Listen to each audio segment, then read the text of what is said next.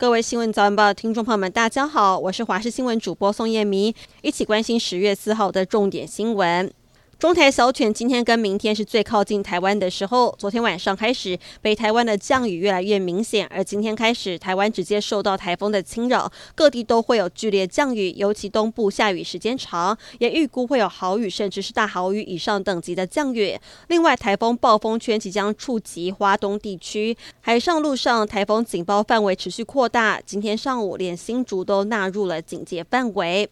而因为台北市呢是未达停班停课标准，但是位在阳明山的文化大学在昨天晚上突然公告，今天因应台风的风速强劲，改采远距线上上课。师生赞许一名决策，而笑而笑说，居然有一点点想念仇人坡的风雨。而小选台风来势汹汹，澎湖绿岛跟兰屿在今天上午的风力预测达到停班停课标准，全天放台风假。不过台东的其他区域下午才停止上班上课，引发了当地的民众不满。县长饶庆铃在脸书发布讯息之后，留言区迅速累积，很多人抱怨风雨正大的时候才让大家回去更加危险。有两个孩子的家长认为放半天，中午还要赶去学校载孩子，甚至有人虽然说县长保姆车可以坐，但民众没有。叫县长饶半天，饶了大家半天吧。别把黄斑部病变当成是正常老化，视线变得模糊、扭曲、出现黑点、颜色暗淡，都要尽速的就医。一名六十四岁的刘先生，四年前突然右眼的视野扭曲，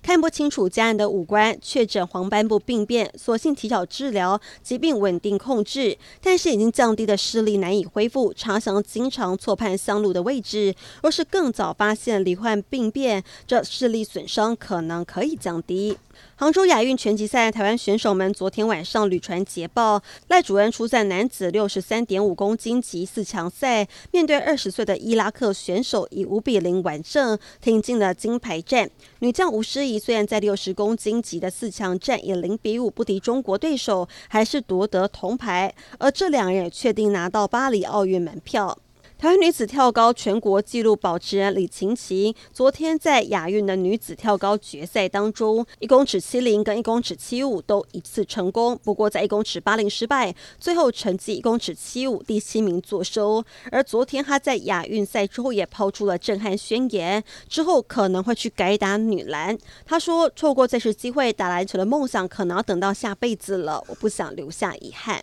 美国众议院议长麦卡锡在当地时间的三号以两百一十六票同意跟两百一十票不同意通过罢免表决，成为美国史上第一位被罢免的众议院议长。共和党在表决之后已经召开会议，不过目前还没有任何明确的确定替代人选，可能会接任麦卡锡空下来的职位。而众议院接下来也要透过表决来选出下一位议长。